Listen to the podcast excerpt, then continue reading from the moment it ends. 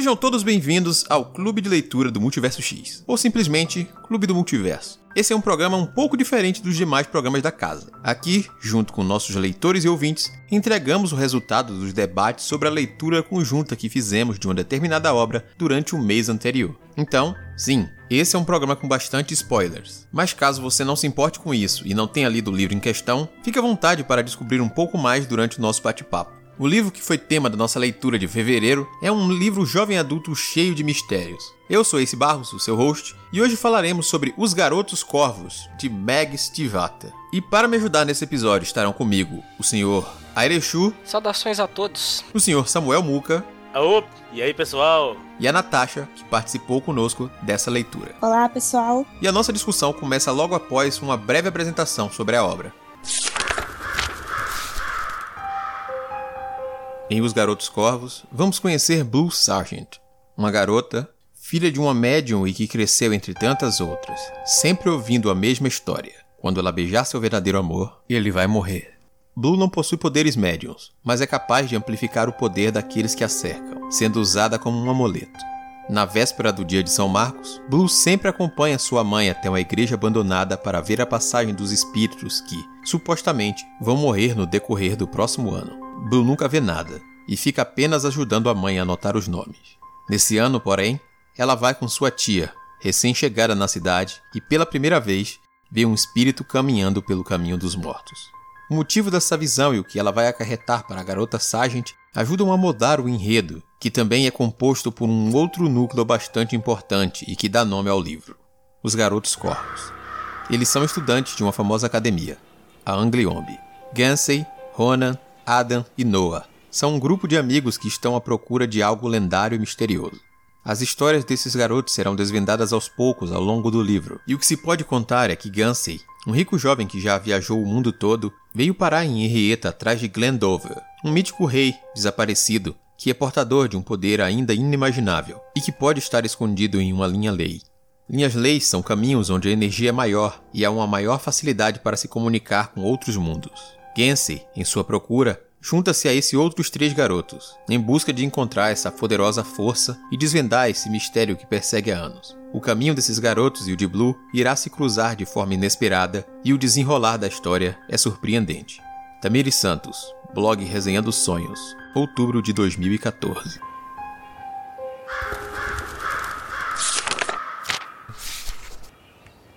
Muito bem, pessoas. A gente fez essa leitura. Temos algumas opiniões divididas, algumas opiniões mais positivas que outras, mas no resultado final, não foi uma leitura que desagradou tanto. Apesar de que, meu caso, não foi algo que também me agradou, mas que me perdeu com algumas questões ali no final. Mas Vamos lá falar sobre o todo do livro, né? Senhor Airechu, Os Garotos Corvo, eu quero que você fale o que você achou, assim, de maneira geral, primeiro. Depois a gente vai entrar nos tópicos dos personagens, pontos positivos e pontos negativos.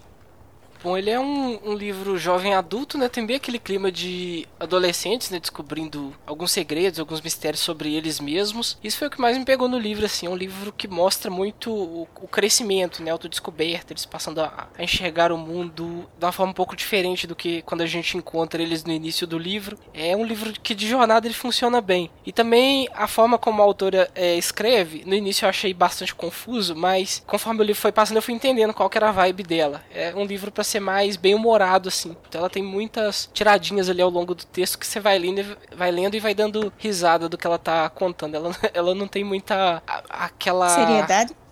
Ela não tem muita não, não seria seriedade. Ela não teve aquele zelo, aquele preciosismo com os personagens dela, sabe? Ela sabe que eles são falhos, que eles são cheios de defeitos, e ela faz questão de te mostrar isso, te pontuar isso enquanto ela tá narrando ali. Isso é muito gostoso de você ver, né? Acaba tornando eles humanos, únicos e diferentes ali. Você consegue, ao longo do livro, conforme você vai é, conhecendo melhor cada um deles ali, você consegue perceber melhor como eles são diferentes e humanos e falíveis, né? Como, como todo mundo. Um bom resumo da situação.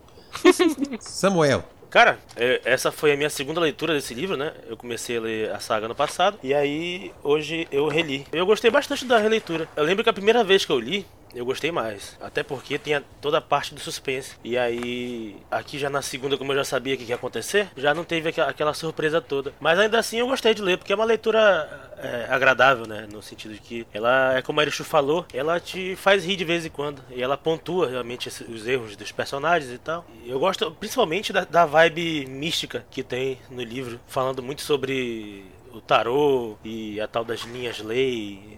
Ele mistura muito toda essa coisa mais mística de, de bruxaria e rituais e tudo mais. Questão de, de vida pós-morte. É muito legal. Muito bem, muito bem. Então a gente vai ouvir a Natasha, que participou conosco da leitura, para ver de maneira geral a opinião dela também sobre o livro, antes de eu me pronunciar. Olha, no geral foi uma leitura agradável, assim. No começo eu tava achando bem truncada, para falar a verdade. Acho que a expectativa ficar levantando muitas perguntas e você ficar sem ligar os vários núcleos. Uma vez que se liga, que a Blue encontra com os garotos e eles se unem mais na busca, a coisa fica muito mais fluida, principalmente no final. Agora, eu achei um pouco confuso toda essa mistura de mitologia, acho que me atrapalhou um pouco a pegar a vibe do livro. Essa parte de misturar uma busca por um regalês com mitologia de tarô, com bruxaria, mas como é que isso tudo se conecta? Mas vai passando o tempo, você vai mais ou menos entendendo qual é o clima mitológico ali que ela tá tentando criar para essa saga de fantasia. E a parte de suspense sempre me deixa muito presa quando aparecem livros, então isso foi bem positivo. No geral, foi um livro bom. Eu esperava um pouco mais, assim, pelo hype, mas foi bom. É porque todo mundo fala muito bem, né? É, justamente. Todo mundo indica com muito fervor, assim. Uhum. Tem um pouco disso mesmo. Então, eu vou falar um pouco também do que eu achei, puxando alguns pontos que já foram citados aí pelo Arishu, e pela Natasha e pelo Samuel. Assim, essa parte inicial truncada também foi algo que a gente pontuou. Eu acho que quase todos, eu acho, ou todos que participaram da leitura pontuaram essa questão inicial uhum. de que começa em um dos núcleos, começa ali apresentando os elementos e ele começa um pouco confuso, aí a gente passa para um segundo núcleo e a gente começa a ter umas outras questões e a gente fica tentando entender como uma coisa se liga à outra, além do mistério principalzinho que a gente tem, né? Que é o nome do Gansey, que liga ao destino da Blue. Aí depois a gente fica tentando entender quais são os outros pontos que eles têm em separado. O negócio da escola, o rei galês, a mãe, a, a meia-irmã, a coisa lá do tarô e as, as videntes ajudam a criar a própria Blue, esse clima todo ao redor da casa dela. E a gente tem isso, inicialmente a gente fica meio, ué, como é que isso se liga? Onde isso vai se ligar? A gente, no meio do livro, quando os personagens e os núcleos se conectam, a gente tem isso já de forma mais interessante, a gente quer descobrir mais sobre personagens, porque a gente tem muito da Blue, pouco dos outros, que os garotos corvos serão dados a nós as coisas aos poucos. Alguns mais aos poucos ainda do que outros. Uhum. Mas a gente tem isso e o ritmo, apesar de meio louco, ele começa a ficar mais centrado e envolvente, te envolve no mistério. Ele te dá vários elementos, como já foi citado, e você não pode se apegar a essa questão dos elementos, porque nem tudo vai ter resposta, nem tudo vai ter uma explicação. Ela, a autora, provavelmente gostava de todos esses elementos e quis criar uma história que unisse tudo, porque não, eu não consegui encontrar outra explicação. ela queria unir aquelas coisas que ela achava bacana e daria uma boa história. E no fim, é um livro envolvente e te faz até querer continuar lendo essa história. Apesar de que o ritmo que te prendeu após o início e te levou até aquele final tem uma queda para um lado esquisito no fim que você fica procurando resposta e simplesmente aceita. Digo, é, alguma coisa foi muito corrido aqui no final. Demorou muito tempo para entregar algo e no final entregou algo muito rápido. E você fica, epa, eu não sei se eu entendi muito bem aqui, mas vou aceitar. A conclusão, você tem esse porém, no fim das contas, assim, a gente, opa, gostei muito do livro, porém, teve uma queda aqui que eu, eu simplesmente tive que aceitar porque o resto da experiência foi boa. Eu, eu, meio que senti isso durante a leitura. Não acho que é um livro ruim, mas acabou, no fim, dando uma quedazinha de ritmo e, e coisa que quase me perdeu. É porque, assim, eu, eu, eu, concordo que o final ele, ele acaba sendo muito corrido, né? Só que eu já tava tão imerso ali naquele mundo que eu falei, tá, aconteceram essas coisas, eu, eu, já quero pegar o próximo livro para poder entender o que mais rola, sabe? Eu acho que eu fiquei muito mais curioso porque eu gostei muito de toda, por exemplo, também achei que o início do livro é meio truncado. Eu acho, só que depois eu entendi já que o ritmo da escritora era esse, e aí beleza, eu já me acostumei e continuei lendo e, e com o próprio mistério da narrativa, eu fui ficando envolvido, envolvido, envolvido e comprei, sabe? Comprei o barulho porque tem umas loucuras mesmo de, de da gente não saber muito bem como que tarô vai se ligar com regalês, com linhas lei, que é uma parada que tá ligando todo mundo, sei lá, uma, uma, uma, viagem assim que eu antes de ler esse livro eu não conhecia e aí depois eu fui dar uma olhada na internet e realmente tem uma, uns negócios assim né que o pessoal fala e tal né? e aí todos essa, essa, esses elementos eles foram me, me, me, envolvendo de um modo que eu eu comprei tanto a, a, a narrativa que acho que eu relevei muita coisa desses problemas do final aí. Vocês já estão falando do, final, no final já estava praticamente entregue pra história. Eu não, não considerei ele um final ruim, eu vi ali que faltando 10% para terminar o livro, que não teria espaço para a autora desenvolver tudo que ela já tinha plantado né, ao longo do livro ali, aquelas dúvidas que você fica. Ainda tinha espaço para acontecer alguma coisa para ela resolver uma ou outra ponta que ela tinha deixado solta, mas eu já tinha noção que ela não ia conseguir fechar tudo. E também já sabendo que é uma, uma saga longa, já dava para imaginar que muitos dos, dos mistérios ela vai deixando para ser resolvido ou desenvolvido nas continuações, né? Assim, da, da, parte inicial lá, o final até que não foi tão problemático, mas mesmo foi a parte inicial. Dá a impressão que você é simplesmente colocado no meio do, daqueles núcleos de personagens, não são poucos, tanto do lado da Blue quanto do lado do, do Gunsy ali com os demais garotos ali, são vários personagens. E no início do livro ela não se preocupa muito em dar uma cara e uma personalidade específica para cada um deles, né? Eu não sei, talvez relendo ainda eu, eu, eu mude de ideia, porque eu já vou ter um, um, conceito formado dos personagens. Mas no início ele é muito confuso porque todos eles parecem iguais. Ela, pelo menos no lado dos garotos, ela custa a definir melhor o que cada um é, como é a personalidade de cada um. Apenas o Gun, sei lá, se destaca, porque você logo saca que ele é o, o protagonista, o líder dos demais. A Blue também você consegue separar ela das da família, né, de videntes que ela, com quem ela convive, mas também é um pouco confuso. Não, pera, o que, que essa menina tá fazendo? Aí você entende que ela tem um, um, um lance lá dela ser um um, como se ela fosse uma bateria, né, uma canalizadora de energia mística lá que auxilia as, as bruxas, as videntes lá nas adivinhações que elas fazem, nos rituais lá, mas leva um tempinho até você sacar tudo que tá acontecendo. Aí, tipo como se fosse na vida, né? Depois que você acostumou com a sua vizinhança ali, vai tranquilo, você já sabe o horário que cada um vai chegar, você já sabe quem que é o arruaceiro, você já sabe quem que é o que não incomoda ninguém, e por aí vai, mas, mas leva um tempinho. Todo aquele primeiro terço do livro ali é um, é um pouquinho difícil de você vencer por causa disso acho que essa parte do desenvolvimento dos, dos personagens, das personalidades, realmente ajuda a você achar o começo do livro bem truncado. Mas eu acho que eu não tava achando eles tão, assim, parecidos, tirando o fato de que eu tava sentindo falta da personalidade do Noah, mas depois você meio que entende porque ela deixa um pouco apagado ele no, na primeira parte da história, talvez pra gente não prestar tanta atenção, assim, por causa do plot mais pra frente. Mas os outros era bem um pouco mais definido para mim. E do lado da Blue, eu acho que eu senti mais falta de uma divisão de personalidade das outras videntes, que só vem mais pra segunda metade do livro para lá. Uhum. O final realmente tem esse lado bem corrido, porque tem uma hora que um acontecimento fica muito um em cima do outro, né? Acontece a, as decisões do Ada e depois o que aconteceu com com a Nive e uma coisa fica em cima da outra. Teve uma hora no, no final que eu até esqueci alguns detalhes do que tinha acontecido naquele final corrido lá na floresta. E só quando depois, no meio que epílogo que tem, né? Quatro meses depois que eles vão comentando das coisas, é que, ah, realmente isso aconteceu. Tipo, a tia dela ter desaparecido e tal. Eu tinha completamente esquecido dessa parte.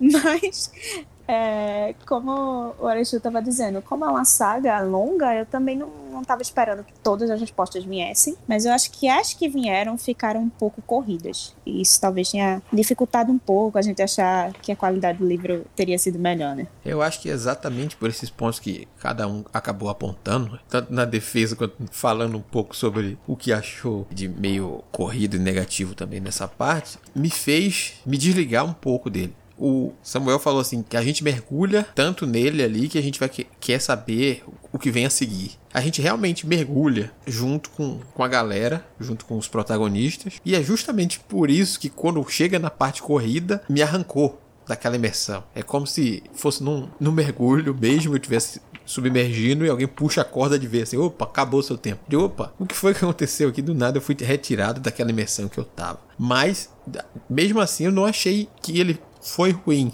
Eu senti falta de alguns elementos que são comuns em outra história, mas entendi que foi decisões da autora fazer dessa forma. Eu esperava que tivesse uma história que se concluísse aqui e deixasse pistas para uma outra confusão a seguir. E no caso aqui é uma única longa história de confusão que a gente vai ver durante quatro livros, ao que parece. Que a gente teve conclusões de pequenas confusões, pequenos trechos, não um grande acontecimento do ano como acontecia em, em, algumas sagas infanto-juvenis, sagas adolescentes de outros autores, por exemplo, que a gente acaba tendo isso, né? Quando a gente conhece várias obras, a gente começa a tomar alguns pontos e fórmulas como referência. Eu esperei ver algo como acontece em Percy Jackson e os Olimpianos. Ali que em cada livro tem um conflito principal e aquele conflito principal se resolve ali, mas deixa pistas para o conflito da série inteira. E aqui a gente não teve não necessariamente um conflito principal. A gente teve a Blue pensando, vou acabar matando um jovem, depois ela pensa, percebendo que ela vai matar isso por ele ser o amor da vida dela, ou vai acabar matando por outro motivo, e ela queria entender qual dos dois era. Então a gente pelo menos esperava que isso fosse o, o, o plot principal. Depois a gente vai descobrir que o Gensei tem um interesse nas linhas lei e quer descobrir o ponto onde está o rei. Beleza, a gente tem outro conflito. Aí, durante esse livro a gente vai acompanhando esses dois como, como se fossem duas coisas que vão caminhando lado a lado. A gente tem a história do professor, que a gente vai começar a entender que ela se entrelaça com a do Noah em outro, por outros motivos. Opa, ele tá me entregando várias coisas ao mesmo tempo. Vai ter a tia que tem um, um, um comportamento muito esquisito, tem algumas coisas mal explicadas. Tipo, quando a menina flagra ela do lado de fora da casa fazendo um ritual e fala com uma voz esquisita lá que eu não entendi aquilo. Um negócio bem macabro, né? Tinha o pai dela também, da Blue, que até agora eu não entendi nada do que aconteceu ali. É, isso surgiu bem no final ainda. Essa intenção assim, sim, mais um. Olha, tem mais um segredo aqui, ó. O pai dela é mais um segredo aí. Opa, o que é que tem esse pai? Não, a gente não vai contar aqui também, não, gente. Tem mais isso aqui para você se preocupar. é, tem mais elemento aí para você se preocupar. É. E no fim, a gente conclui algumas dessas questões, mas não houve um grande arco, um grande problema da vez para ser resolvido que tomou todo o livro. Teve uns, uns problemas que apareciam aqui e ali e pronto. Isso acabou me gerando algumas comparações e, e fazendo pensar logo de cara sobre isso, mas depois maturando, pensando um pouco sobre a história, foi isso que me veio à cabeça, né? Não é que é ruim, mas foi uma decisão que a autora tomou, não me agradou de muito assim, mas eu também não achei que prejudicou a saga como um todo. Não tirou a minha vontade de querer seguir entendendo mais sobre esse mistério, ver aonde ela iria com essas coisas. Se é que ela vai concluir tudo, mesmo no fim da saga. Tomara que sim. É, é complicado porque quando você pega outras sagas de referência né, e fica esperando aquele evento central do, do livro ali, e o livro vai ser fechadinho com início, meio fim, mas ele vai ter inserido em uma sequência maior ali que você vai ter mais desenvolvimento de outras coisas ao longo dela. E quando isso não acontece, você fica lá, mas tá faltando alguma coisa. Mas não é que tá faltando, é que tem várias formas de você contar uma história, né? A autora optou por contar ela fragmentada desse jeito, assim que você vai ter ter que acompanhar mais coisas parciais por um período de tempo maior do que a coisa é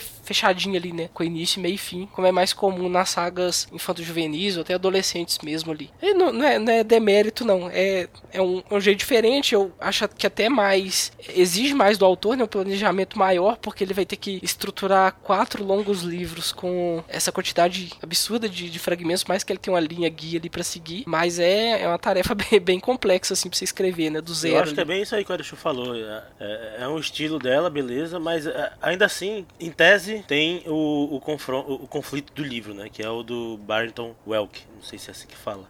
Professor lá. Eu acho que ele, como antagonista, ele já ficou meio, sabe, eu não, eu não comprei muito. Eu, certo momento, ele acabou me deixando é, aflito, assim, né, saber o que, que, vai acontecer e tal. Só que, não sei, eu acho que ele foi pouco presente na narrativa dos, do, dos outros núcleos, sabe? para poder ver, tipo, ah, esse perigo é iminente, sabe? Isso acho que faltou um pouco ele fica tão de lado, assim, tem é, tanta coisa interessante acontecendo, sendo posta ali pra você enquanto você tá lendo, que você simplesmente descarta ele e alguns, algumas outras situações ali do livro, né? Você fala, ah, não tô interessado nisso aqui. Você lê, passa o olho, mas você não se importa com aquilo. E fica de fundo ali. É, exato. A gente dá para ver por esses pontos aí que tem essa coisa, Samuel, mesmo que você falou do afastamento, que a gente não compra por causa disso também. Porque geralmente, assim, a gente vai ver a situação dele nos capítulos dele e a gente não tem ligação uhum. Direta nos capítulos dos protagonistas. A gente só vai ter isso é muito distante, né? quase né? no fim do livro. Se a gente tivesse a descoberta antes do, do, do cadáver lá e a gente não tivesse pista do que de quem matou. E, a gente, e eles, eles chegando muito perto, ameaçando, alguma coisa que tentando forçar, tentando chegar na casa do jovem com mais, assim, mais fervor. Ele se mostrando presente realmente, como você citou. Talvez a gente comprasse mais ele como uma ameaça. Mas ele realmente se mostra é. esse, esse paspalho, no fim das contas. Tipo, uma pessoa desesperada, porque também quer o mesmo objetivo, mas não consegue fazer nada certo no fim das contas. É alguém que falhou ali você tem um grande rival para ele que é o Gansen, né? O Gansen é todo preparado, ele tem equipamento, ele tem é, recursos financeiros, ele tem a própria personalidade dele que é um, um, negócio assim fascinante. Eu fiquei impressionado com a ligação que ele fez pro diretor da escola para convencer a manter o colega dele, porque ele tava aprontando muito, tava faltando muito na escola, e ele ligou pro, pro diretor da escola e rolou aquele 20 lá no manipulação e conseguiu é, que, que o, é, o, o Ronan, né, permanecesse na, na escola ali pros exames finais ali, porque ele era tipo, muito mal visto na escola, eles queriam a expulsão dele. E você vê o, o Guns e fala, nossa, caramba, eu queria ter essa, essa, esse senso de autoridade que ele tem aqui, porque... Queria ter o dinheiro dele, pô. é, eu também queria. Não nega que Porque não foi só o lábio, né? Ele é, jogou 30 é. mil na cara do diretor, pá. É, Aí, o dinheiro porra. pra subornar o diretor. Um argumento desse fica fácil convencer. É... Ah, mas ele, ele foi muito convincente também do, no jeito de falar, nas sim, palavras dele. Você fala, caramba. Ele sempre é, né? Bastante Eu caía também do papinho dele. Embolsava os 30 mil fácil também. Que horror, gente. Uma coisa que a gente acabou desenvolvendo durante a leitura, justamente alguns pontos que a gente citou aqui, era a questão dos mistérios. A gente ficou criando teorias para os acontecimentos. Inclusive o Thiago, que não está participando hoje aqui, também estava interessado, criando suas teorias malucas sobre, sobre os porquês e o que motivava cada personagem, aonde iria cada questão e as dúvidas que ficamos. No fim das contas, eu acho que sobrou mais teoria do que resposta. Mas ainda é. assim foi divertido conjecturar sobre cada uma das questões que apareciam durante a leitura. Isso foi uma parte da nossa discussão que valeu bastante a pena. Sempre é uma parte divertida esses livros que tem mistério, suspense, quando você vai estar tá lendo com outras pessoas assim, as teorias que surgem, né? Porque algumas você ri, algumas você fica com aquela pulga atrás da orelha na leitura, esperando que, que se realize ou não. Foi bem divertido essa parte. A gente passou um bom tempo discutindo a, só da profecia da Blue, quanto mais fosse falar de todas as outras. A parte legal é que você acaba sendo é, coautor da história, né? Você não tá. Você não tem noção do que, é que vai acontecer, você tem algumas pistas e você tenta imaginar, né? Fazer aquele exercício criativo. Não, o que, que eu consigo fazer com isso aqui, com esse desenvolvimento que eu tenho até o presente momento ali. E você joga as ideias ali no ar ali, mas algumas coisas acabam ficando muito viajadas. Né? Geralmente você vai por um caminho que o autor não toma, porque ou, ou as coisas vão ficar complexas demais, ou vai para um caminho trágico demais. A gente tava pensando no lance da, da profecia que a Natasha falou. Nossa, vai, vai morrer todo mundo, vai sobrar ninguém disso aí, porque não tem como essa tragédia grega anunciada terminar de outro jeito, não. A menina já começa com um baita estigma, né? A Blue. Primeiro cara que você beijar, ele vai morrer, ele vai ser seu, sei lá, seu grande amor lá, ele vai morrer. E aí ela vê o fantasma do, do menino lá, fala, ah, só tem um motivo para um anão médium ver um fantasma, porque esse é o grande amor da vida dela. Ela já ficou isso, ela fala, ah, então esse aí que eu vou matar, porque eu vou beijar esse cara. E aí você fica esperando isso acontecer durante o livro. Ou, ou imaginando em que circunstâncias isso vai acontecer também, né? Aí também tem um, outro, tem um outro lá. Será que isso é verdade mesmo, essa, essa teoria? A, gente conjecturou muito sobre isso. Se a, a profecia era realmente uma profecia é, verídica ou será alguma coisa inventada pelos, pela mãe dela, né? para tentar manter ela na língua, para tentar controlar ela, para ela ficar por perto, não sair de perto das médiums, porque ela, das videntes, porque elas precisavam dela ali como é, condutora de energia para elas, né? Quando ela estava perto, as previsões delas eram mais acertadas, mais claras. E quando ela não tava, era mais difícil elas conseguirem enxergar o que elas precisavam ali. Elas realmente ganham a vida vendendo profecias, esse tipo eu de coisa. Eu não participei muito porque eu sempre esquecia que domingo é um dia que eu sou alheio a tudo. Mas lendo também eu achei muito legal todas essa, essa, essas várias teorias que o pessoal foi criando. E justamente sobre essa aí da Blue, eu não consigo ver assim que, que seria algo tão egoísta da, da mãe dela e da, das tias, né? Porque até a própria Blue fala que foi desde quando ela é criança e que ela só é só, só trazem ela para as leituras mais importantes assim, né? Ou seja, é um fato atípico, não é comum. Elas são boas médios e tal, mas é, uma vez ou outra só, alguma ocasião excepcional que, uhum. que levam ela. Eu já comprei de cara, digo, pô, não, é certeza que, que vai ser esse negócio do, do beijo dela, né? Ela, ela, eu acho muito, na verdade, muito pesado o que fazem com a menina, né? Porra, de, de não ela não poder beijar ninguém, né? Já, já se afasta de todo mundo pra, não, pra nunca ter nenhum namorado e tal. E aí ela, ela, ela fica totalmente, totalmente errada quando ela se interessa por um cara. E, e ela tem medo de que esse seja o grande amor da vida dela, mas ao mesmo tempo ela tem dúvida porque o cara que ela viu lá, o espírito, não é esse cara. E é um cara que ela é, não gosta, né? Tipo, ah, eu não suporto esse tipo de gente, né? Ela já tem um preconceitozinho ali dela que ela, ela, ela ressalta muito no livro que ela não, eu nunca vou me aproximar de garotos e eu nunca vou me aproximar de garotos corvos, né? E aí acaba acontecendo justamente o contrário. Eu só não tira a razão dela ali, viu? Que. Outro. ah, pois é, com certeza, né? Pô. Não, primeiro que os caras chegam no Camaro e o Camaro tá. Eles chegam tirando onda mesmo, igual na música, tirando onda de Camaro. Eu só não lembro se era amarelo. Acho que era laranja, deles, mas... que é pior ainda. Cara, é, é laranja, é laranja. Ah, não, é laranja. é bonitão, viu? Nossa. Dá, dá raiva. Poxa, eu queria essa gente privilegiada pra é. caramba. Mas assim, comparando com, por exemplo, como é o livro Young Adult, cara, tipo, o pessoal lá, que 15 anos, nossa, quando eu tinha meus 15 anos, eu jogava muito Need for Speed. E aí eu pensava, caralho, eu queria muito ter um Camaro Muscle Car desse assim, fedendo a gasolina e tal. Ainda mais que eu tinha assistido alguns filmes, né, nesse sentido, sei lá, Velozes Furiosos, que tem esses muscle casão e, e tal. Pô, bicho, é, pra, pra quem tá na, na, na adolescência, é maravilhoso. Eu me senti voltando lá, sabe? Tem um plot twist depois no final do livro que você entende. Não, esse Camaro que ele tinha, isso nem era grandes coisas, porque o pai Sim. dele tinha uma coleção, uma garagem é, né, com, com, carros famosos. Não, esse aqui Marilyn Monroe desfilou. Esse aqui Hitler acenou no discurso. a coleção de carros históricos uhum. do pai dele. Você entende? Não, o Guns era até modesto perto do pai dele, né? Você tem um, uma reviravolta. Mas é, passe a gostar mais desse garoto agora, coitado, deu até dó.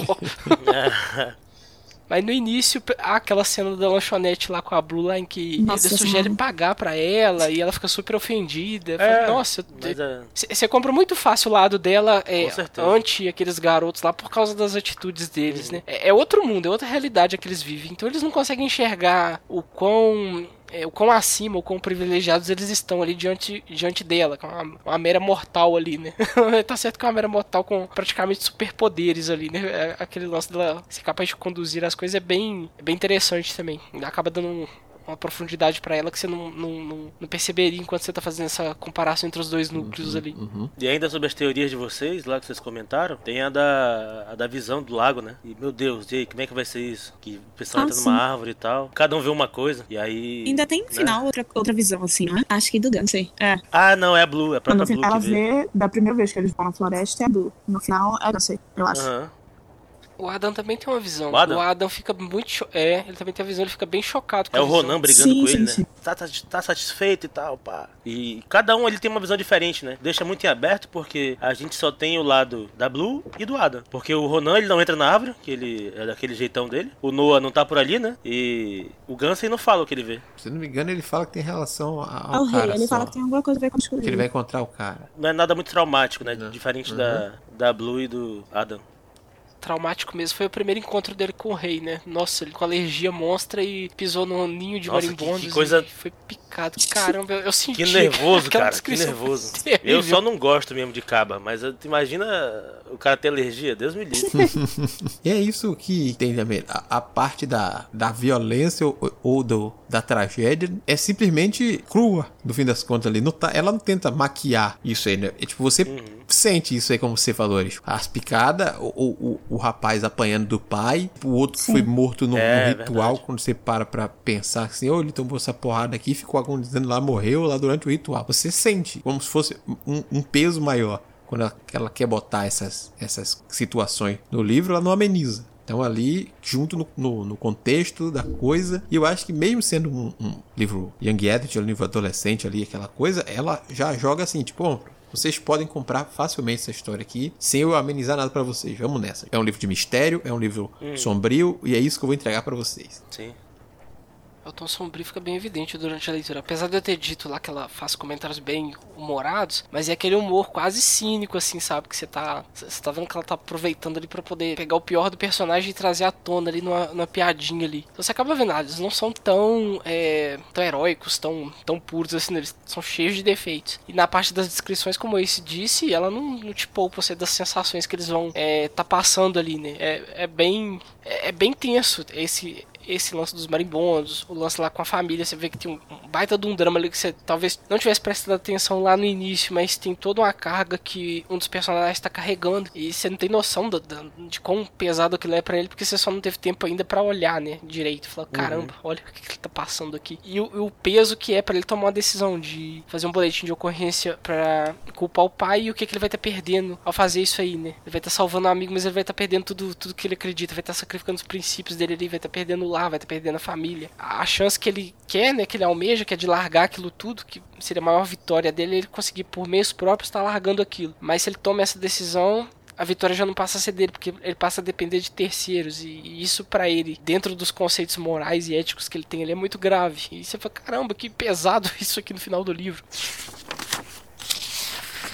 Airechu, vou aproveitar sua deixa então, pra gente mudar a conversa do geral, pra gente focar nos personagens. Eu não vou focar no Adam logo a princípio, porque eu quero começar na ordem ali que o livro nos apresenta, que é a partir da Blue e seu núcleo. A Blue a gente tem mais coisas para falar do que o núcleo da familiar dela, que a gente tem muito mistério e pouca informação. Mas vamos a partir da Blue. O que é que vocês acharam do personagem, da construção dela? Os comentários sobre. Podem ser livres para fazer na ordem que vocês preferirem agora. Primeira coisa que eu me identifiquei com a Blue foi com o cabelo, porque não importa como ela tente amarrar aquela porra, fica espetado.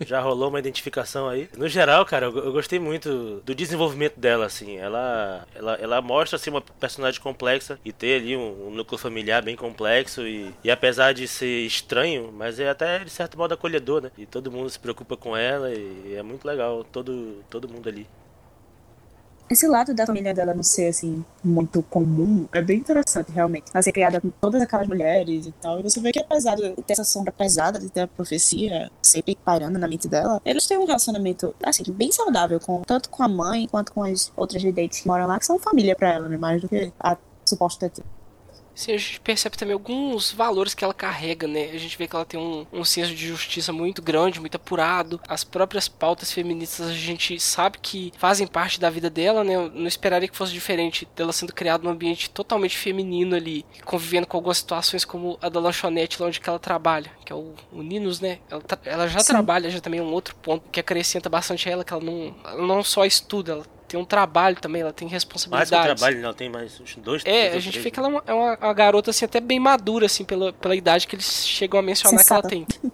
É, é muito é. sensata até. Bem, bem, mais, bem mais madura do que os, os meninos lá da. Angliombi. Caramba, esqueci o nome da escola. da academia Angliombi. Angliombi? Nem falar. Não, não sei, falar. muito mais que os garotos corvos lá, tá ótimo.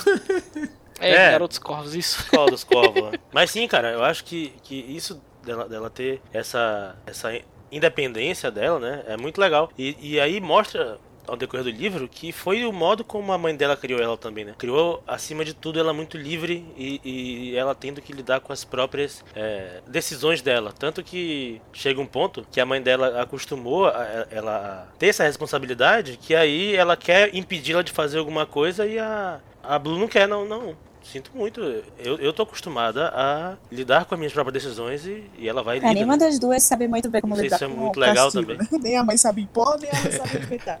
É, pois é. E aí eu acho que torna uma, uma relação muito, muito real. Porque é, é, fácil da gente ver isso assim, na, na, se não na nossa própria casa, mas a gente conhece alguém assim, né? Essa parte que eu ia citar mesmo, essa relação tão tão livre e, e, sincera entre as duas que na hora que precisa de, de um limite que nunca impôs na vida, não, não sabe é. como fazer para para conter a garota e também não parece fazer tanta questão no fim das contas, porque ela sabe que é importante. Uhum. Eu, eu, sei que sim, não vou conseguir sim. te deter mesmo, não vou me esforçar não. Mas ela deixa claro, é né? Olha, não gostei, mas tá. É, meu aviso tá dado, mas não vou me esforçar não. A Blue é, é, justamente como o primeiro personagem que a gente tem contato, a gente tem essa coisa de se aproximar bastante dela também por essa coisa das relações dela, o pensamento dela ser bem mais claro para nós como leitores do que os outros. O outro núcleo aparece depois e a gente vai ter aos poucos o crescimento dos personagens, mas no caso dela a gente vai ter já ela mais entregue pra gente. A gente vai ver desde o início essa relação dela com a profecia, relação dela com o trabalho, relação dela com a, com a própria família e como ela é desprendida de certo modo também de algumas questões que incomodariam outras pessoas, no caso, tipo, a própria falta da, do pai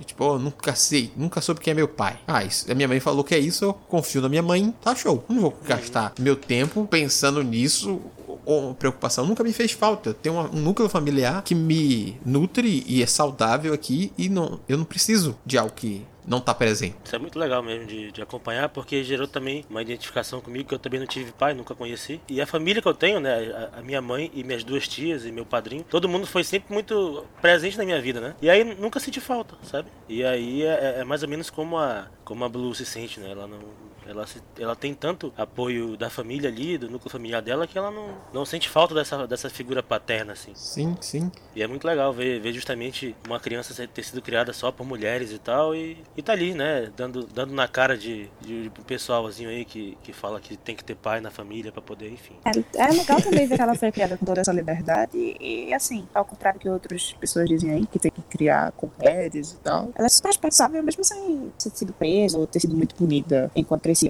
Uhum. Sim, sim. E esse desenvolvimento também, Muca, essa questão, mesmo quando a gente vê ela se deparar com essa questão de sabe, querer saber quem é o pai, é mais pela situação, pelo mistério ao uhum. redor que começam certo mistério demais, uma busca que não fazia sentido, por exemplo, para ela, porque ela não achava que a mãe fosse buscar esse pai por, por motivo qualquer, que ela volta a pensar nisso. Mas a, até aí também é muito mais por, o pai, tem um mistério aqui, tem algo errado do que preciso de resposta sobre quem ele foi ou, ou que ele, quem ele é, o que ele vai fazer. É mais pela preocupação com a própria mãe mesmo. De querer, opa, por que minha mãe tá querendo saber isso agora? Nunca soube qual é. Quem é o Chuchu? ah, eu li o apelido e falei, caramba, o pessoal me chama de Chuchu, que praga. Ah. apelido. De vez em quando o outro acaba ah, pegando. Achamos né? o Chuchu. colocando Chuchu. Eu falei, meu Deus, não, é. outro nome pra esse cara. Não. É a forma afetuosa como ela chama ele. Ele tem um outro nome, esqueci Filhote. aqui agora. É, né, tem um monte de nome, um monte de nome carinhoso, fofinho pra chamar ele. Ela, ela realmente gostava muito. E é engraçado dele. ver a própria a Maura, Maura, né? Ver, ver, a Maura que, que a gente não, não tem esse lado dela, né? No, a, a, princípio. E aí depois tu vê ela, ela toda românticazinha e tal. É, a gente, como a Blue, também uhum. não associa ela com o Chuchu. É porque ela é bruxa que ela não tem coração. Porque ela, ela mesmo tem. se mostra super protetora, fechada ali. Quando os garotos chegam na, na casa, ela faz a leitura toda dura com eles até. A gente não, meio quando ela é doce com a filha, a gente não tem essa, essa doçura excessiva, no caso aí de chuchu, apelidinho carinhoso também, é um, um, passo a mais do que a gente viu. É amor de adolescência. Uma das tias lá chega a comentar, fala, ah, a única vez lá que você, você perdeu o controle foi quando aquele cara teve na sua vida. E aí o que, que aconteceu? A Blue tá aí, ó. É. Acho que foi tipo um, um, um, descuido ao longo da vida da vida dela, que ela se permitiu amar demais e aconteceu o que aconteceu. É, o... Eu não posso julgar ela não, que a Blue é maravilhosa. Pecado dela, né? Amar demais. Aham. É. uhum. Quem nunca? É. Nesse núcleo da Blue ainda, a gente tem destaque para outro personagem que é a Nívia, tia dela, que é a meia-irmã da mãe, que aparece de forma misteriosa. E durante o livro a gente tem algumas respostas de do porquê ela apareceu na cidade, que a gente descobre que ela tem ligação com o professor, que o professor procurou ela, só que ela não aceitou a proposta dele para ajudá-lo a, a encontrar as linhas lei, mas a gente fica também com um mistério grande de por que realmente ela esteve ali e no fim por que ela desapareceu. Que, acho que a parte da motivação dela, acho que eu peguei pelo menos assim, que foi do ela tinha inveja daquela que tem momento que a a Kala e a Blue, elas vão lá no, no sótão, né, que é onde está alojada a, a Nive, e elas descobrem que quem, por que, que ela está lá, porque ela, ela, teve esse contato com o professor e ela não aceitou, mas ela se interessou porque ela queria mais poder e queria ser mais famosa que uma outra outra médium lá. Sim, não lembro sim. quem. E é por isso, né, que ela. Mas a parte do desaparecimento, assim, é, é o final do livro lá que, que ela, a, a, as três médiums falam: não, a gente fez aqui um ritual para ela ser neutralizada, mas acabou desaparecendo. Mas tipo, é, isso é dito em, em, menos de um parágrafo, eu acho. A gente fez o ritual e olha só. Ela só desapareceu. Assim, a gente fez o ritual, né? Como funciona, por que os espelhos, assim, explicação não, zero. Não se estenderam. Isso foi uma queima de arquivo brabíssima aí que não foi contada pra gente. Mas assim, Muca, mesmo que a gente tenha essa explicação, ainda teve o fato dela ter aquele contato com. A gente sabe lá o que, que ficou aquela hum. cena maluca ali. Como se ela também tipo, eu quero mais poder, mas tipo, eu, eu tô recorrendo a algumas coisas aqui e a gente não sabe ao que. Sim, sim. Fica um, um mistério não, no não ar especifica. ao né? que ela tá recorrendo, porque ela tá recorrendo a algo. Dá a entender isso. Tanto que, mesmo com essa motivação específica de querer ser mais famosa, mais poderosa que não sei quem, ainda, tipo, opa, mais famosa que custo. Quem tá te dando as dicas de como você vai ser? Porque na- nada responde, né? De onde ela tirou Uhum. todo esse conhecimento. Do nada. Sim, sim. Mas é isso, ela é essa personagem aí que não- a gente não sabe se. Quer dizer, Muka já leu a- adiante, então talvez ele saiba se retorna ou não. Será que eu sei? Não sei. Como essa é uma discussão sobre o, o primeiro volume, É. deixa essa questão fora disso aqui. Mas sim, ela é uma personagem muito, muito misteriosa e assim, você percebe, né, cara, que ela, é, que ela tá fazendo coisa errada. Bicho, ela tem umas ideias muito erradas, assim, tipo, no primeiro. Nos primeiros capítulos, ela faz a Blue ver um- numa tigela de suco de uva lá, uma visão, e, e a Maura fala, bicho, isso vai dar merda. E dá merda, né, pô? Ela vê um negócio totalmente estranho. Não lembro agora o que, que é. Sei que teve uma reação ruim. E assim, a Maura claramente desaprova o que a, os métodos da, da Nive e tal. Você percebe que é uma personagem meio, meio controversa. Só criava um pouco a dúvida porque eu nunca sabia se Maura tava repreendendo ela porque ela tava realmente fazendo alguma coisa errada ou porque podia levar a descobrir alguma coisa, porque até chegar perto do final da história você não sabe exatamente qual é a, a intenção de nenhuma das duas, né? Se, o que, é que cada uma tá escondendo É, ali. o que, o que deixa ente- subentendido assim é que ela não gosta dos métodos, né? Da Nive e tal. Que ela, assim, ela, ela é meio hardcore já no- na questão dos rituais e tal. Mexe com coisa pesada, mas até aí não parece que é algo tão perigoso e tal.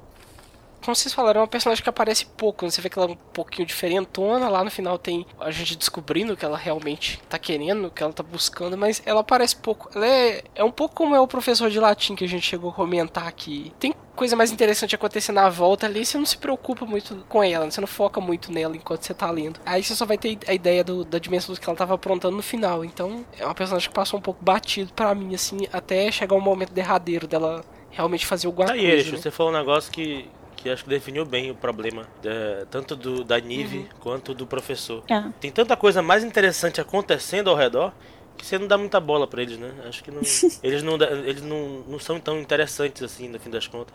É porque todos os capítulos dela a gente acaba vendo praticamente pelos olhos da Blue, né? E aí, geralmente, é alguma coisa ligada ao que a Blue quer fazer. Daí não é exatamente ligado ao que a, a Nive e tal. Por isso que ela é tão apagada também. Pode dar pista, mas ela vai estar tentando disfarçar também, que ela não quer que a Blue saiba, enfim. É. É, difícil pra gente sacar isso tanto é. na, na visão de um personagem que é leigo também na história, né? Feito pra ser leigo. Mas sim, Samuel, você queria falar sobre a, a Maura e as outras duas.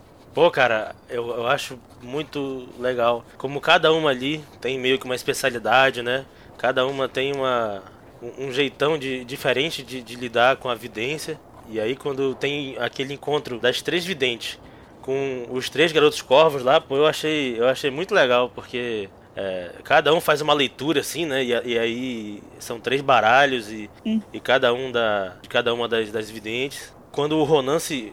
é, o Ronan se nega, aí, ah, porque eu não acredito, eu sou o céticozão, eu sou o diferentão aqui, eu não acredito nessas coisas, todas charlatãs. Aí chega a Kala, Desmonta, né? bota um dedo na tatuagem e, e fala uma verdade na cara dele. O cara vai embora puto, sabe? Eu digo, eita, parece que essa mulher sabe, né? É até interessante que ele, ele tá sempre se esquivando de qualquer coisa que seja meio sobrenatural, assim. E no final, quando, depois daquela última frase, da questão de tirar dos sonhos e tal, é como se ele já soubesse que se envolver com essas coisas, alguém vai descobrir alguma coisa sobre ele nesse sentido. Eu acho que ele vai se esquivando de tudo que envolve É. o passado dele, né? E aí, na, na, na última frase do livro, meio que acho que talvez ligue um pouco uma coisa com a outra, assim. Pode ter a ver. Porque até, até então, no início do livro, a gente vê um- uma relação cont- conturbada do, do Ronan e tal, com, com o irmão dele, com a família, etc. Mas ainda falando das, das três, é, eu, eu gosto como tem uma relação da Blue que ela, ela sabe que certos, certos assuntos ela conversa mais com uma das tias, né? Com a Kala. Outra coisa ela acaba perguntando mais da, da Perse, Persephone, Perse, É acho que é Persephone. Persephone, né? E alguns assuntos ela acaba evitando falar com a, com a Maura e tal. E é- é- parece muito aquela, aquele, é, É, deixa aquela família realista, né? mesmo assim, né? É muito legal esse cenário, como ele é, como ele é construído ali dentro do livro. Parece muito funcional mesmo. Essa relação mística também, além da relação familiar, é o que faz a gente comprar o núcleo da Blue com muito mais facilidade do que a gente compra o dos Garotos Corvos. Uhum. Quando eles chegam pela primeira vez, a gente, tipo, "Hã? ué, deixa esse cara pra lá, gente. Não tem interesse em acompanhar eles aqui agora, não. Me mostra mais dessa dessa galera aqui, da sua leitura mística, das suas coisas aqui, porque isso tá interessante. Uhum. Aí a gente demora um pouquinho a acompanhar eles, porque tanto a narrativa quanto o que se é mostrado deles ainda não é interessante o suficiente. Mas depois a gente vai conhecendo aqueles personagens e aí sim a gente cria uma relação bacana com É eles. porque a gente não tá se acostumando com a parte mística do lado do núcleo da Blue e da família dela. E aí já vem a parte do Dancer que, tipo, é jogada de repente na história e você vai se acostumar com mais esses elementos. Aí demora mesmo pra gente ir se apegando ao núcleo dos garotos. Pronto, e já que a gente falou dos garotos corvos, vamos começar a falar desse núcleo aí, que a gente tem uma coisa meio até desbalanceada. A gente falou do, do Ronan ali, do Ronan, depende da pronúncia que você escolheu para dar durante a leitura. Pra mim é Ronan. A gente, durante o papo, já falou um pouco do Gans. E tem os outros dois também, né? Que o próprio Adam, que a gente citou, e o Noah, que a gente quase não falou, que é o que fica mais apagado e a gente entende o motivo um pouco depois. Começando então pelo Gans, que a gente já falou bastante, ele começa com um personagem meio arrogante e determinado ali dentro da sua busca e vai, como o Arishu falou, evoluindo e mostrando que o próprio núcleo familiar dele, que aparece depois na história, prova que ele também não é tão arrogante assim e ele acaba tendo que tomar duas posturas. Então, Ele, ele é aquela pessoa que resolve tudo e depois ele também é aquela pessoa mais frágil, mais focada e interessada sobre a busca por motivos pessoais do que simplesmente um cara arrogante e ligado ao dinheiro e a coisa assim, como o próprio professor gostaria de voltar a ser, né? De ser, não depender de mais nada além de sua riqueza e posto porque seu pai tem dinheiro e sua família é importante. Aquela coisa, eu não acho que ele seja arrogante, não. Ele só tem a referência do outro lado, assim. Pra ele, as coisas sempre funcionaram daquele jeito, de menino rico privilegiado. Então é difícil notar quando ele tá passando um pouco de alguns limites. É, ele, não- ele não tem. Ele não tem tato, né? Porque ele justamente não tem esse contato com, com o outro lado das pessoas mais humildes e tal, que não são daquela mesma realidade dele. Não é um senso de superioridade, não, né? Nem nada assim. É, mas é, é, é isso é engraçado, né? Porque ele é tão eloquente e aí tem, às vezes, usa umas palavras muito mais rebuscadas do que o resto do pessoal que ele acaba soando um bocado arrogante e tal. E aí, eu entendo muito ele, que às vezes eu, eu, eu acabo cometendo o mesmo erro, assim, tipo, acabo, horas inoportunas, falo palavras rebuscadas que, sabe, desnecessário. Pode ser, tem esse lado realmente nele, assim, que ele tenta resolver da maneira como ele foi criado a resolver, né? Ah, Inclusive a parte do, do oferecer dinheiro pra, pra menina que gera aquela toda confusão dentro da, da lanchonete, como o Arechu já citou aí. É, Não ter o outro lado da experiência o torna um, um pouco sem tato, como você mesmo E citou. é por isso que muitas vezes que ele, que ele acaba não entendendo o lado do Adam, né? Por que, que o Adam reluta tanto em aceitar a ajuda dele financeira e tal. Olha, mas até, e até eu, às vezes, não entendia muito bem. Então, O do Adam ou do, ou do Gansey? o do Adam, porque Ah, tá. apesar de você entender, às vezes soa muito mais como orgulho do que qualquer outra coisa. Ah, mas pra mim aquilo ali é cla- claro. É orgulho É, é, é, assim. pois é. Você tenta dar o desconto que ele tá naquela situação de, de uma família completamente abusiva e etc. Ele mesmo realiza. É Sim, por orgulho dele de não querer ceder ali. mas é aquela coisa, né? Adolescente, a gente- a gente acaba é, vendo que, tipo, adolescente tem, tem muito disso, né? Tem Tem, tem isso. esse orgulho bobo e tal. Se agarra nos princípios ali e não, não cede Uhum. um milímetro que seja, né? Tem, tem umas cenas legais lá que o Adam chega a ficar super ofendido com algumas falas do, do Gans. E você você vê o Gans falando, não, ele realmente tá se colocando como um amigo dele aqui. Ele não, não enxerga ele como um subalterno, um qualquer, não. Ele tá estendendo a mão um amigo. Mas pro Adam, não. Pro Adam, a forma como ele estende a mão é extremamente ofensiva, né? Chamando ele de incapaz, de incompetente, que aquilo é, vai tornar ele um subordinado. Na visão do Adam, aquilo é gravíssimo, mas na visão do, do Gans, não. Eu tô fazendo o que eu acho que é certo pra alguém que eu prezo aqui, que eu quero do meu lado, porque ele é meu amigo. Eu, se eu posso ajudá-lo, de, de que vale isso tudo que eu tenho se eu não posso Você ajudar um sente amigo? bem a frustração dele. É, e, e você vê o lado do Adam também, né? mas poxa, não é que ele, ele, ele não tá errado de certo modo aqui, porque ele quer conquistar as coisas por esforço próprio, né? Mas até que ponto é válido você se agarrar a essa coisa do esse idealismo, né, do esforço próprio, e se fechar para todo e qualquer tipo de ajuda que em dados momentos da vida, né, em, em dadas circunstâncias de extrema dificuldade ali, é muito bem-vindo, né? A- saber aceitar ajuda é tão nobre quanto ter seu orgulho, manter sua dignidade, honra, o que quer que seja. Mas eu entendo um pouco tanto a- a questão dos dois. Assim, o Adam tem muita questão do, desse orgulho e, e dessa questão do exagero adolescente, um pouco da coisa, mas ele tem o, o passado traumático Passado dele, presente, que ele não né? quer ligado e dependendo de outra pessoa, mesmo que ele esteja trabalhando por isso. E o, o, o oferecer do, do Gansey, mesmo que bem intencionado e estendido a mão pro amigo, pela falta de tato da coisa, como a gente já citou, parece que, que ele tá sendo indolente, sabe? Que ele tá sendo tipo, ó, tô, ó, tô dizendo isso aqui, gente, pra você, ó. Eu vou, isso aqui é, é- eu sou seu amigo, eu posso lhe dar casa, comida, estudo.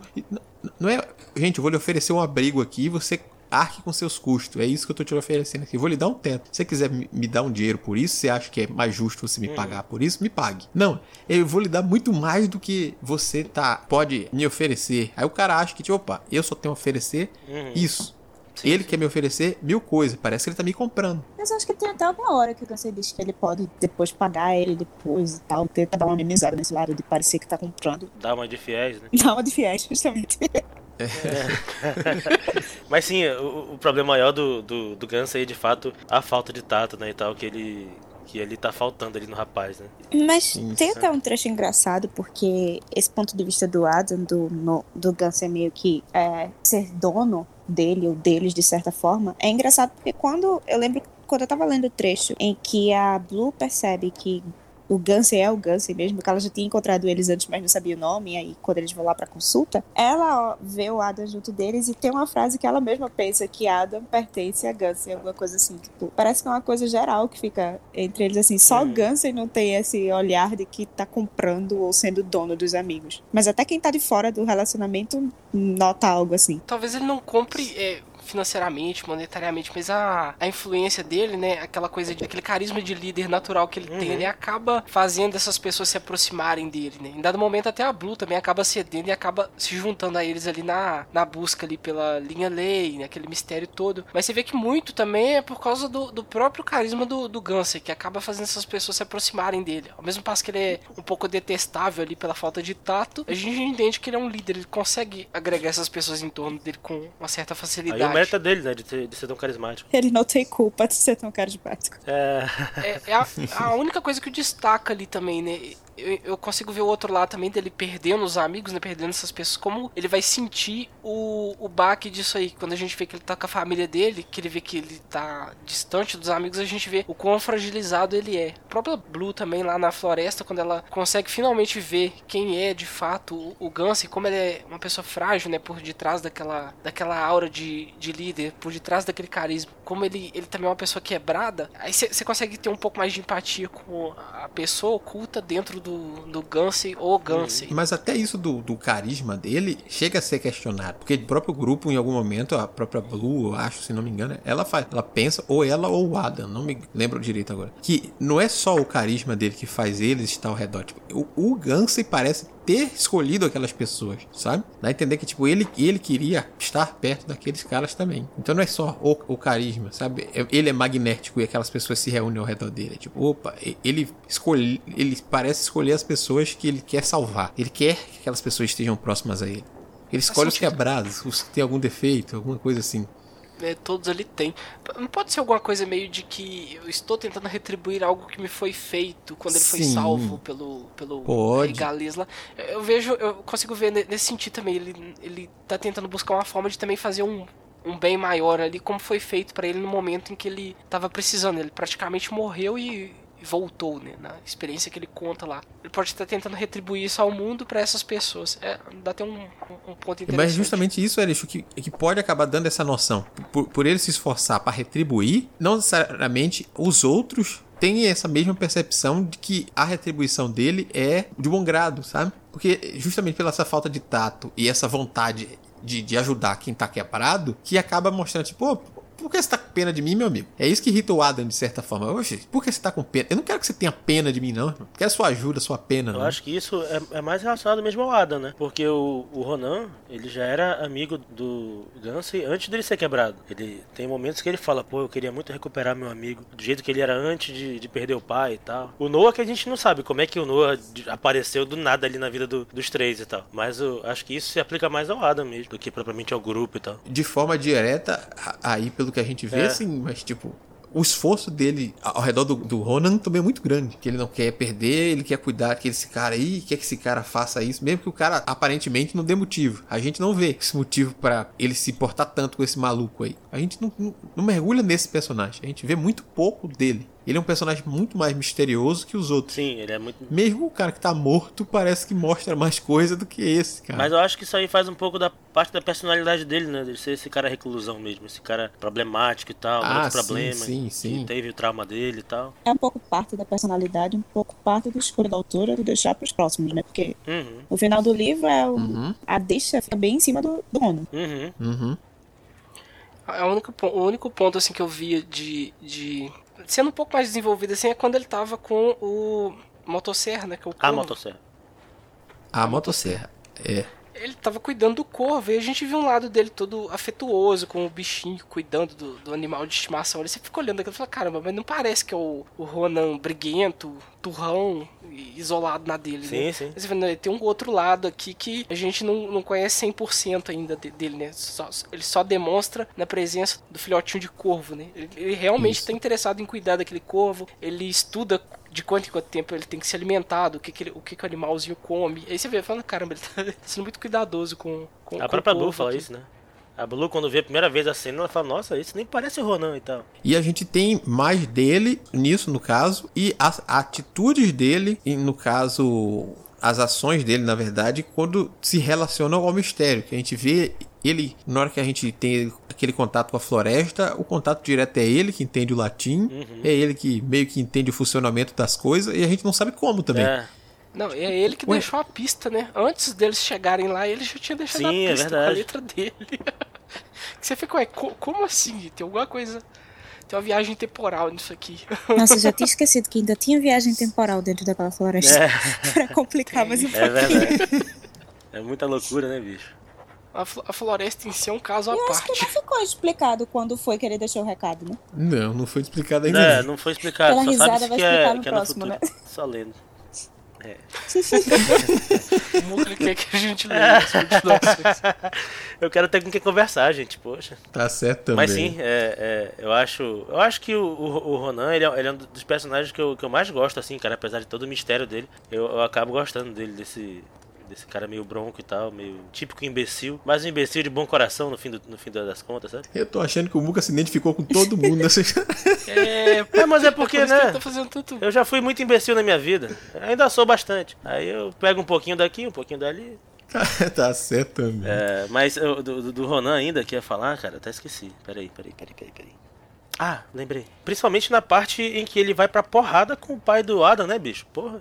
Uma porrada seca ali, uma porrada suja. Troca de soco, joelhada, cabeçada. É, rapaz, o negócio é briga de rua ali, é violenta, bicho. É, mas é onde você vê que ele se importa, né? É, ele se importa. É o jeito dele de mostrar que se importa. E é mais um exemplo do que a gente falou da, da narrativa da autora, que quando é pra, pra ação, que ela vai pra coisa real ali, você sente essa pancada, você sente a Nossa, briga cara, mesmo. a porrada é absurda. Primeiro que começa com o Adam levando um, supapo do- de gratuito, né, bicho? Ficando surdo. Fala, caralho, o cara ficou surdo, bicho. E aí Sim, começa a é. porrada do outro lá. Caralho. Daqui, ah, eu torci muito pro, pro Ronan, porque, porra, aquele pai do Adam é muito odioso. Puta que pariu, bicho. Nossa, mas por um momento eu achei que Adam não fosse passar o pano de novo pro pai dele e deixar cair a culpa pro Rona, mas graças a Deus não. pois é, né, cara? Puta, dá, dá, um, dá um nervoso, né? Fala, nossa, vai deixar o cara ser preso, bicho. Quando ele fala, dá um alívio, né? Fala, ah, ainda foi injustiça sendo feita daqui. Pelo menos esse gostinho do livro. Já, já puxando, já falou do Adam, só coisa mais rápida, assim. Eu, eu gosto muito de- dele, nessa coisa dele ser trabalhador, pro- querer buscar a independência dele, mesmo ele estando no meio da, daquela galera ali, correndo atrás de um futuro melhor pra ele, visto que ele tem essa, essa vida humilde e, e ainda tem essa família problemática e, e com histórico de espancamento e tudo mais. Ele tem alguns rompantes esquisitos que a gente fica sem entender muito bem a postura dele na coisa, mas ainda assim foi um dos personagens que, que eu mais gostei assim. Eu gostei mais, mais fácil dele do que eu gostei do Gansy, por exemplo. Ah, sim. Ele é mais humildão, né? Ele é mais próximo da nossa própria realidade também. Acho que no começo eu também gostei um pouco mais dele do que de Gansey, mas depois eu fui ficando um pouco irritada com esse excesso de orgulho. É, pois é. E, e no final, essa decisão de vou abrir mão dos meus princípios aqui, toda aquela questão do ritual, mas eu fiquei pensando, poxa, pra essa situação, ele resolveu abrir mão dos princípios, mas não pode ceder um pouquinho do orgulho antes de para resolver o problema quando o amigo tava oferecendo ajuda, né? Então. Mas eu acho engraçado que, tipo, acho que dá para entender bem isso. É o momento que ele pode ser o herói da, da parada, sabe? Ele vai pegar o protagonismo pra ele, é, enfim. Ele tem muito isso, assim, que você vê às vezes de querer o protagonismo. Uhum. Que aí ele vai mostrar, pô, tá vendo como eu posso ser, posso ser bastante útil para todo mundo aqui, não preciso do, só do Gansey para resolver as coisas e tal. E volta pro, pra tecla do orgulho, né? É, é orgulho me pegou bastante o lance dele ser o, par romântico da Blue, né? Fiquei esperando ter um desenvolvimento maior do relacionamento dos dois. Mas depois é, a gente vê essas mudanças acontecendo em torno dele ali. A gente descobre como a família dele é problemática. E tem esse, esse desfecho no final aí também que vocês chegam a citar, né? Que ele já tá numa situação extrema, né? Ele acabou de ver a vida dele transformada ser virada de pernas pro ar ali com o desfecho da, da família. E aí ele vê, né, outro ponto de apoio ali que serviu para pautar boa parte da vida dele, que era a busca do Gunsey também se perdendo, ele resolveu fazer alguma coisa também. Você acaba é, se apegando ao personagem por esse tipo de coisa ali. Mas nesse finalzinho aí eu já fiquei com o pé atrás com, atitude dele, né? Vocês chegaram a mencionar o egoísmo, essa coisa dele não, não ceder muito fácil, assim, as outras coisas, por mais que ele tivesse bem intencionado ali. Eu lembrei também do lance da visão na, nas árvores lá, né? Que ele tem que dar a entender que ele vai fazer alguma coisa muito, muito ruim futuramente. Eu fiquei, eu temi bastante pela, pela decisão que ele tomou ali de enfrentar a situação e tentar resolver por conta própria o que estava acontecendo ali. Aí é um personagem que agora ele já tá na, na, zona mais, mais neutra, assim. Eu não tô tão apegado a ele igual eu tava no começo. No começo eu cheguei a comentar lá no,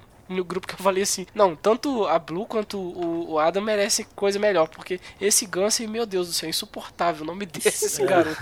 e aí, ao longo do livro, a gente vê como muda né, a situação. Não, você descobre um outro lado do Gansey, além da antipatia, e do, do Adam também você acaba vendo um outro lado dele ali, que é problemático, mesmo que ele não seja bem intencionado. Você vê que parte da personalidade dele que faz você ter, você se apegar a ele no início, é o que também acaba prejudicando ele futuramente também, né, nas atitudes que ele toma. Acaba impedindo ele de de, crescer, porque ele não. Ele, ele se fecha para algumas coisas é, pelos próprios princípios que ele nutre ali. E você puxou, Arifu, nesse comentário uma coisa que eu achei engraçada até, da questão do possível par romântico pra Blue. E foi uma coisa que eu achei que realmente faltou. A gente ficou esperando mais, mais cenas dele juntos pra gente ver essa aproximação. E uma coisa que no fim eu, eu, acabei não comprando muito é essa possibilidade ainda. Quer dizer, eu não comprei ainda essa possibilidade do, do, do Gansey ser esse amor, o grande amor da Blue, assim, que eu tipo, gente, eles aí, mesmo essa aproximação dele, mesmo com tudo até agora que mostrou, não tem essa, essa sintonia toda. Não, não tem química. É, mas química romântica química. ela não tem com nenhum deles, né? É. nem com Ada, nem com Gans. E eu, eu fiquei um pouco preocupada porque quando a gente vê Ada se interessando por ela, já tem a parte da visão de que ela ia ou matar ou que Gansey seria o amor da vida dela. Então, tipo, lá vamos nós com um triângulo amoroso e livro juvenil. Haja paciência, mas felizmente não foi por esse rumo que, uhum. que a coisa seguiu. Eu não sei se aí sou eu, mas assim, eu acho legal justamente que, que focou pouco no romance, eu acho. Eu acho que a parte do mistério. Não, mas foi legal sim. É, a parte do Focar mistério toma muito bom. mais a nossa atenção do que focar no romance adolescente e tal. Não, sim, sim, isso é bom. A parte uhum. do foco mesmo, sim. Só, só, só tô falando dessa relação, tipo. Ah, falta resposta, falta interação, que, né? Isso. Ele que tem o interesse por, por ela, ela meio que Opa, esse garoto é, é, bonitinho, bacaninha, mas eu tô com medo de me aproximar demais. Mostra muito que ela tem esse medo de, uhum. opa, não quero chegar muito perto para me aproximar demais. Mas em certo momento mostra como se ele tivesse tentando chegar mais próximo, dando espaço para tentar beijar e tudo mais. Mas isso é, é, é, já é no ponto mais à frente da coisa. Falta um meio, sabe? Tipo, o desenvolvimento, tipo, opa. É, eu senti isso também. Ó, você tá vendo a fragilidade nesse momento aqui, agora que o, o beijo pode acontecer. Aí ela esquiva. Tipo, ué, mas não construiu uma, uma, uma, proximidade a ponto de que essa relação fosse chegar a esse ponto de beijo aqui, não, gente. Só mostrou um pouco de interesse das duas partes. É que toda vez que tem uma cena do. Toda vez que tem uma cena do Gansey ou do Ronan, Aí tá sendo construído lá, sabe? Mas é, eu senti muito que faltou isso, cara. Senti muito que faltou. Tem o um início ali. Antes da. da quando, a, quando a Blue tá entrando no grupo, tem aquele, aquela aproximação toda do, do Adam. Uhum. Mas no meio não aparece nada. E aí só vai aparecer de novo no final. Tem um, metade de um livro inteiro aí que tá, tá em branco a relação dos Sim, dois. Né? fica só nesses pequenos pontos. É que a Blue achou coisa mais interessante Vou pesquisar a Liga Lei. Não, Arichu, eu tô dizendo é, existe realmente esses pequenos pontos que mostram, tipo, ela tá na casa com os caras lá. Aí de repente ela tá junto com o Adam e, e ela fala, ela esquiva, que não, quer, não, ele vai querer me beijar. Eu esquivo porque eu tenho medo de matar. Mas só que, ué, gente, por que já tá cedendo esse, essa atração aqui que não foi estabelecida mais forte, entendeu? Não teve mais diálogo no meio do caminho pra gente já estar tá preocupado com um beijo. Sim, sim, já tá preocupado com um beijo antes de opa. Nem tentei conhecer um pouco é, mais. mas esses ele. jovens. Ah, pode ser, é, é jovem. Esses jovens são é assim. É uma boa resposta, é jovem, tá com, tá com os hormônios. Ela cresceu ouvindo falando que ia matar alguém também. Isso também acaba deixando ela meio bagunçada. Não, sim, sim. Pelo, pelo, lado dela, sim. Mas tô falando pelo lado de nem que ele construiu uma, uma proximidade na amizade deles mais forte. É isso que eu tô dizendo. Uhum. Falta um aqui pra gente encerrar, pra gente não prolongar mais esse papo. Que a gente também não vai falar muito mais sobre ele, que é o Noah. O Noah é, literalmente está morto. Não era só piada. E ele é morto pra trama também. devo dizer que ele ficou muito mais interessante quando disseram que ele já estava morto. Tem gente que é assim. É, Eita. Fica mais interessante depois. É incrível. Uhum. É porque até então a gente não tinha ouvido nada dele, ele não tinha feito nada, ele só tinha saído de cena, ele só tinha ficado calado. Então. Ele era esse cara meio, é. né? Tava ali. Só. Dizendo exatamente, ele era um zero à esquerda no grupo ali, porque tanto fazia ele tal, não tá ali, era a mesma coisa.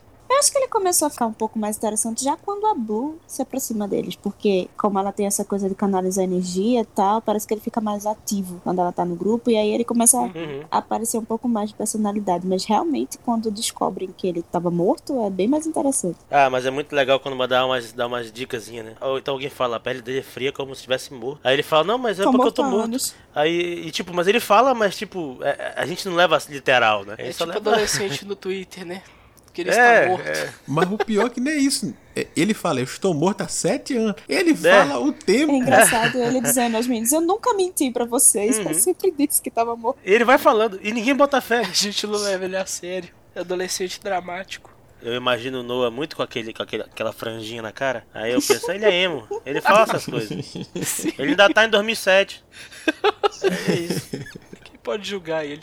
Eu duvido se no quarto dele não tava tocando um Fresno assim. Uh, É o quarto dele todo fechado, né? Todo... Não entre no meu quarto. É louco quando o, o próprio é, Gansen entra no quarto e vê que tá tudo. Tá Parece sempre que arrumado. tá intacto o quarto. É? Não tem uma, uma aparência de que, sei lá, uma cama bagunçada, nada. Tá tudo impecável, como se ninguém tivesse lá. É porque ninguém tava lá, né? Não é porque o Noah era super, super zeloso com o quarto dele, organizado com as coisas dele, não tinha nada disso, E né? como é que ninguém percebe que ele não come, cara? Eles E- falam que ele não come, mas você acha que é só que fastio eterno aí. sei lá. É, é por É, isso é. Que, que, eu, que eu falo, não, ele morto é muito mais interessante, né? Que aí você passa a se tocar e fala, caramba, mas ele nunca come, ele nunca dorme, ele não bagunça Ele não frequenta as aulas. Não É. frequenta as aulas, é a melhor parte. Caralho, tá- como é que os caras não tá- percebem isso, pô? Ele tá sempre meio invisível. Nossa, agora esse personagem ficou melhor aqui do livro aqui. Mais interessante. Então, pra gente concluir esse clube do livro, essa reunião do clube de hoje sobre os Garotos Corvos, gostaria de saber se vocês têm algo mais a acrescentar, um ponto positivo, um ponto negativo, e se vocês, ao fim da leitura, continuaram com vontade de ler a Saga dos Corvos. Pra mim, foi uma leitura muito legal, porque eu. Primeiro que eu, eu, eu vi no Twitter lá, o, o Fred do Sem Spoiler falando que era a, a favorita dele, que não sei o que. Falei, pô, beleza, vou ver, né? Já que o Fred é, é um maníaco que lê 70 livros por ano, ele. Ah, pra ser alguma coisa de destaque na, na, na leitura dele, deve ser algo bom. Aí, cara, eu fui su- surpreendido positivamente. Eu já li o segundo livro também, adorei. Ah, Gostei mais do que o do primeiro, inclusive. Agora, re- relendo, né? Aqui pro clube do, do multiverso, eu eu geralmente eu, eu, eu imaginei na realidade que eu não ia não ia ser uma leitura muito agradável. Pelo fato de eu ter lido recente sabe? Mas ainda assim foi, foi bom ter relido. Eu, eu, eu não senti tanto peso assim não de reler um livro em espaço tão curto de tempo sabe? Foi muito legal. A leitura da a, a escrita da da Meg Stiefvater, ela é muito boa. Sei lá, ela, ela te cativa de algum modo, porque eu acho que que a, a- escrita dela, só de ter lido dois livros dela, já me deixou assim, sabe, com vontade de ler o que ela escreve. Eu já tô interessado em ler os outros livros dela e tudo mais. E eu acho que é uma, uma experiência válida você conhecer alguém sim, que tem essa pegada mais diferente, mais mística, um suspense místico e tal. E Adult ainda não tinha lido assim, nada relacionado principalmente ao tarô, sabe? Foi engraçado que eu comecei a ler Os Garotos Corvos, aí depois eu li um outro livro em seguida que também tinha a ver com tarô, aí depois eu vi uma- um desafio literário que tinha a ver com tarô, eu digo, Jesus, começou. Começou a entrar o tarô na minha vida, já. Foi, foi já um- uma previsão ali pra você de opa, tá, tem alguma coisa aqui, eu tenho que me envolver com isso aqui. Tem, alguma, tem algo é... aqui, é pista, é pista. A, além de todos esses pontos que a gente já citou ao longo do, do programa, né, acho que o que mais me cativou, assim, foi a, a capacidade da autora de criar coisas que te deixam intrigado ali enquanto você tá lendo. Sabe? Você fica realmente grudado na leitura porque você quer saber o que que vai... como ela vai desenvolver, o que que ela vai trazer de respostas para aquele, pra aquele monte de mistérios que ela vai plantando ali. E não é pouca coisa, né? Eu também cheguei a mencionar o, o bom humor da prosa dela, que apesar de confusa ali no início, você demora a entender um pouquinho o que que tá acontecendo, o que que tá se passando. Mas ao longo do livro ela consegue contornar isso aí te ganhando, né? Também a forma como os personagens são desenvolvidos, né? Você cria uma imagem deles a princípio que ao longo do livro vai se transformando, vai se tornando mais, mais complexa, você vai entendendo que eles têm uma profundidade ali que não estava visível no primeiro momento. E isso tudo é, são pontos assim que eu considero é, positivos numa leitura, né? Eu, eu só não garanto que eu vou ler os próximos livros porque a fila de leitura tá complicada, mas assim, eu fiquei bem curioso para pelo menos ter as respostas para as questões que ela plantou nesse livro, né? É um livro que te deixa intrigado. E para mim é, é, um pouco agoniante não saber, sabe? Preciso saber, nossa, como isso vai se resolver, como ela vai fechar essas pontas aqui. Eu vou conviver com essas dúvidas aí por um tempo, mas talvez futuramente eu dê oportunidade para a saga e continue lendo. Eu realmente quero saber como é, ela vai encerrar os arcos dos personagens, o que, que tá por trás do mistério do rei galês lá, enfim, tudo que ela plantou nesse livro aí que ela não respondeu de maldade. Isso é sacanagem. Olha, além de tudo que a gente falou, acho que ele conseguiu pelo menos me prender o suficiente para conseguir, para seguir lendo o resto da saga, porque em parte porque eu achei realmente um livro bom, parte porque eu sou muito curiosa e eu não consigo geralmente começar uma saga de fantasia e não saber todas as respostas até o final e achei que tem o, o mérito de de lidar com uma mitologia diferente. Esse lado, como nunca falou de tarô, é uma coisa que eu nunca tinha lido nada que envolvesse esse lado para livros de fantasia e tal. E a gente vê essas dificuldades de dos plots serem um pouco confusos e não ter um conflito central, dela tentar fazer essas coisas de maneira diferente, aí quase um malabarismo com as linhas narrativas, mas como o Arechu falou, vai lhe deixando intrigado e preso na leitura principalmente da metade pro final. Então foi o suficiente para seguir em frente. Eu só não garanto quando, porque tá meio complicado.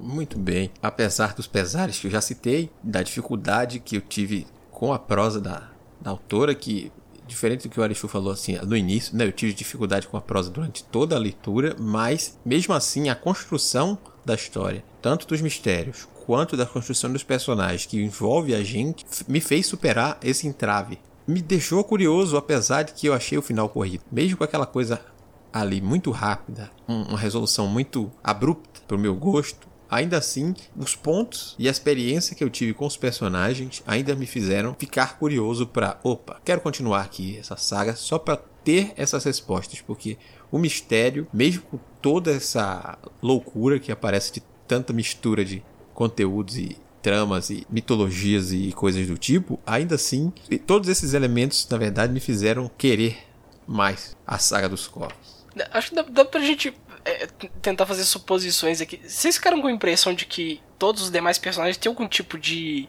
superpoder sobrenatural, assim, alguma coisa nesse sentido. Porque é, é, o Noah, a gente descobre que ele é um fantasma, praticamente. A Blue, a gente sabe que ela é uma, uma bateria humana, né? Capaz de fornecer energia, canalizar energia, enfim. O Gunsey tá numa, numa busca mística ali que, pelo menos lá no início, dá a entender que só ele tá ligado naquelas coisas. A gente sabe que tem mais gente envolvida. O, o Adam meio que consegue despertar a linha lei lá no, no, em circunstâncias não plenamente esclarecidas ali. Eu fiquei, fiquei imaginando, caramba, acho que todos eles têm algum tipo de superpoder aqui e a gente ainda não se tocou disso. E, e tem a frase final, né, do, do Juan, né? Falar, ah, agora, agora eu acho que eu tenho quase certeza que todo mundo vai ter algum, algum poderzinho mágico ali. A academia lá é, é para jovens superdotados também e é presidida pelo professor Xavier. Xavier.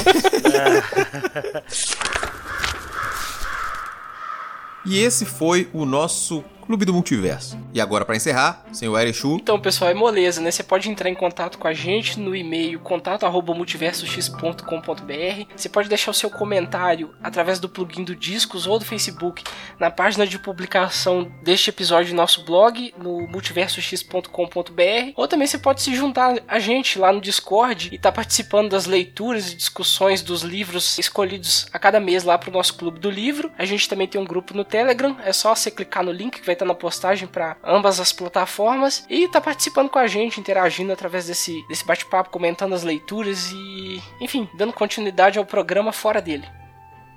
Agradecemos mais uma vez a presença do Samuel Muca e agora um espaço para que ele divulgue o trabalho dele. Se vocês quiserem acompanhar mais do meu trabalho lá no Boteco dos Versados, lá no Leitor Cabuloso, vocês podem acessar o site leitorcabuloso.com.br, que a cada 14 dias tem um episódio do Boteco lá no feed e a gente tenta fazer uma vez por mês uma leitura é, sobre algum livro escrito por algum algum PCD ou protagonizado por um PCD, então a gente tá com projetos novos esse, esse ano, tá, tá eu e uma galera muito legal lá. E procure lá também nas redes sociais, o, tanto o Leitor Cabuloso, no arroba Leitor Cabuloso, tanto no Instagram quanto no Twitter, como o arroba Boteco Versados, tanto no Instagram como no Twitter. Muito bem.